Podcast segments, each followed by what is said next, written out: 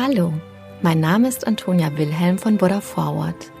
Ich begrüße dich sehr herzlich zum Podcast Die gute Nachricht. In diesem Abendpodcast erzählen wir, welche Nachricht uns besonders bewegt und inspiriert hat. Die Geschichten sind für alle Menschen geeignet, die den Tag mit einer guten Nachricht ausklingen lassen wollen. Eine gute Nachtgeschichte also für jung und alt. Mit Die gute Nachricht setzen wir ein Gegengewicht. Mit großen und kleinen Geschichten über Glück, Gelingen und Entwicklungen, die Hoffnung machen und das Herz wärmen. Wir sind heute in einer anderen Welt aufgewacht, formuliert Bundesaußenministerin Annalena Baerbock am 24. Februar in einer Ansprache. In eine andere Welt katapultiert hat diese Nacht auch Roman Korniko. Aber geschlafen hat der 55-jährige Arzt nicht. Er hat sie im Luftschutzkeller verbracht.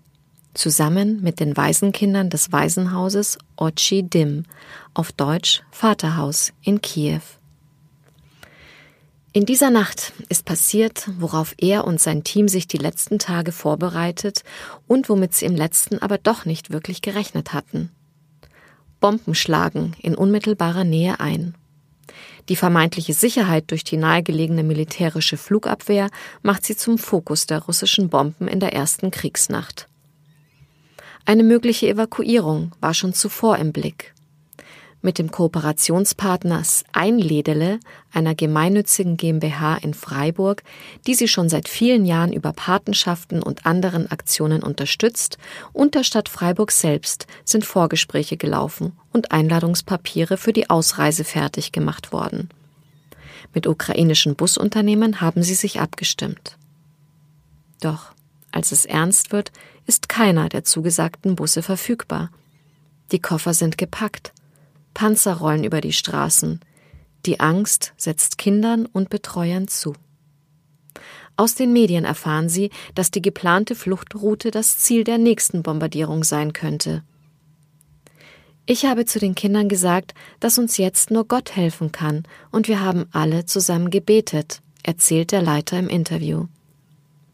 Und dann war es, als würden Engel uns auf dem Weg begleiten.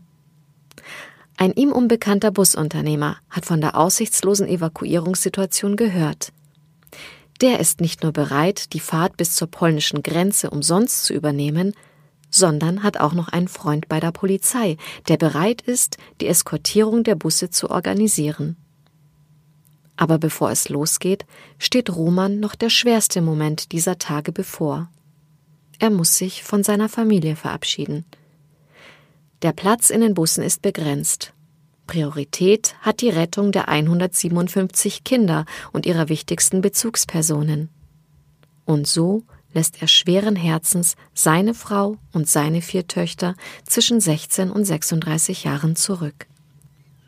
Diese Entscheidung tragen sie alle mit, und sie fällt allen schwer. Keiner weiß, ob und wann sie sich wiedersehen. Als sie endlich loskommen, sind die Straßen verstopft. Viele Menschen sind auf der Flucht gen Westen. Doch die Polizisten haben eine unkonventionelle Lösung für dieses Problem. Sie leiten die Busse auf die leere Gegenfahrbahn. So können sie zügig am Stau vorbeifahren. Als sie sich rund 300 Kilometer hinter Kiew in relativer Sicherheit wiegen und am Rastplatz eine Pause einlegen, gehen in unmittelbarer Nähe Bomben nieder. Instinktiv werfen sich die Kinder auf den Boden. Dann haben sie es eilig, wieder in den Bus zu kommen. In dieser Nacht sind die Kinder alle zehn Jahre älter geworden. Aber ich habe ihnen versprochen, dass sie ihre Kindheit wieder zurückbekommen werden, erzählt der Arzt. Vor und hinter dem Bus fahren die Polizeiwagen jetzt mit Notbeleuchtung. Der Bus selbst fährt ohne Licht, um kein Ziel für eine Bombardierung abzugeben. Auch die Strecke, die bereits hinter ihnen liegt, ist in dieser Nacht das Ziel von Bomben. Drei Stunden später wären sie nicht mehr durchgekommen. Aber so gelangen sie unbeschadet zur polnischen Grenze. Fahrt los, unsere Freunde, und seid gesegnet, haben uns die Polizisten an der Grenze verabschiedet. Das war wirklich ganz besonders. Sie waren für uns wie Engel, erzählt Roman berührt. Und es sind nicht die letzten Engel, die ihren Weg begleiten. So übernehmen in Dresden ausgeruhte Busfahrer das Steuer und auch eine unterwegs notwendige Reparatur an einem der Busse ist möglich. Als sie am Sonntagvormittag in Freiburg ankommen, ist es ein bewegendes Fest für Ankommende und Erwartende. In einer beispiellosen Aktion haben in Freiburg Stadtverwaltung, das Einledele-Team, Evangelische Stadtmission, Malteser Hilfsdienst, Deutsches Rotes Kreuz, die Deutsch-Ukrainische Gesellschaft und andere zusammengearbeitet, um die Evakuierung zu ermöglichen und die Unterkunft vorzubereiten. Vier Wochen sind seitdem vergangen. In der Zwischenzeit haben sich manche der Kinder schon gut eingelebt. Romans Augen leuchten, als er vom spontanen deutsch-ukrainischen Fußballmatch erzählt. Da hätten sich einige ihre Kindheit schon wieder zurückerobert. Andere tragen noch schwer an den traumatischen Erlebnissen und haben begonnen zu stottern oder nässen wieder ein. Umso wichtiger ist es Roman, eine verlässliche Tagesstruktur, entspannende Spielangebote und die vertrauten Bezugspersonen für seine Schützlinge zu haben. Ohne ein großes Netzwerk ehrenamtlicher Helfer, die hier unterstützen, wäre das ebenso wenig möglich wie die Organisation mehrerer Hilfstransporte. So wurden in den letzten drei Wochen in Freiburg viele Pakete gepackt und in die Ukraine gebracht. Auf dem Rückweg war dann Platz, um weitere Menschen aus den Kriegsgebieten zu evakuieren. Im Bus am letzten Sonntag war dann endlich auch Romans Familie dabei und sie konnten sich glücklich und gesund wieder in die Arme schließen.